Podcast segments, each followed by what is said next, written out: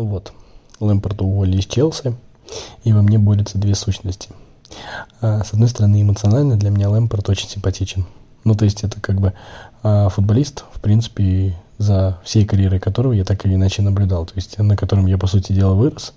И, наверное, таких эмоций, как вот это вот поколение, мне вряд ли кто-то доставит. Поэтому я симпатизирую, по сути, а, каждому из них. А, даже Зидан, кстати, был немного раньше. То есть э, вот Лэмпорт это как раз один из тех больших футболистов, чью карьеру я наблюдал полностью. Так еще, возможно, про Руни можно сказать. И вот его уволили. И кажется, что вроде бы ничего страшного не произошло, потому что действительно, ну, что в этом такого, неудачная серия. Вот Линекер сегодня написал, кстати, что а почему за это нужно увольнять. И, с одной стороны, с этим согласен. Но, с другой стороны, Челси – это команда, где такие вещи делаются быстро, но при всем при этом очень аккуратно, с хирургической точностью. И я думаю, что как раз свойств, одно из свойств Челси, то, что там это а, не делается импульсивно, так скажем, эмоционально. Если вы вспомните, то все предыдущие истории с отставками тренеров, они так или иначе приносили результат, но чего стоит хотя бы э, победа Диматео в Лиге Чемпионов. То есть, так или иначе, это дает шансы определенные. Ну и вторая история, которая заключается в том, что в Челси никогда не рубят э, концы, так скажем, никогда не расстаются ну, с какими-то обидами, то есть оттуда люди совершенно спокойно уходят.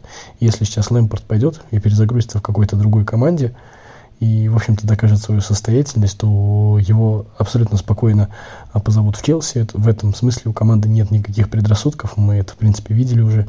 И мне кажется, это хорошо. То есть это тот самый случай, когда вот эта вот история, она, во-первых, цивильная, а во-вторых, она незаконченная, то есть она может продолжиться в любой момент времени, и ничего для Лэмпорта не потеряно, то есть это абсолютно нормальная история. Почему нужно было это делать или нет, не знаю, вопрос того, вопрос в том, чего хочет руководство. Конечно, можно было э, делать, ну, грубо говоря, поступить как Манчестер Юнайтед с Ульшером и подождать.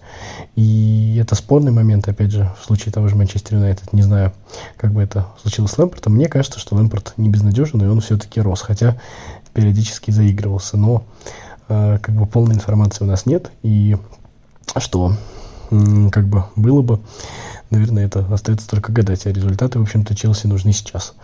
Вот. С другой стороны, как я уже сказал, никто же не мешает Лэмпорту идти и развиваться в другом месте и вернуться в Челси состоятельным тренером. Мне кажется, Челси этим, этим а, поступком дает понять, что Челси нужен только состоятельный тренер. Кстати говоря, тут можно сказать, что Лэмпортом в каком-то смысле воспользовались. Ну, то есть, что я имею в виду, смотрите, а, когда у Челси был вот этот момент перезагрузки, трансферный бан, то есть молодежи приходилось играть, то как раз э, Лэмпорт для этой вещи очень сильно подходил. Сейчас ситуация изменилась, сейчас можно совершать большие трансферы, сейчас можно строить большую взрослую команду, и Лэмпорт под эту роль уже не совсем подходит. То есть вот тот короткий период, который ему дали, чтобы созреть, он им не воспользовался. Кто-то скажет, это морально, но я опять же так не считаю.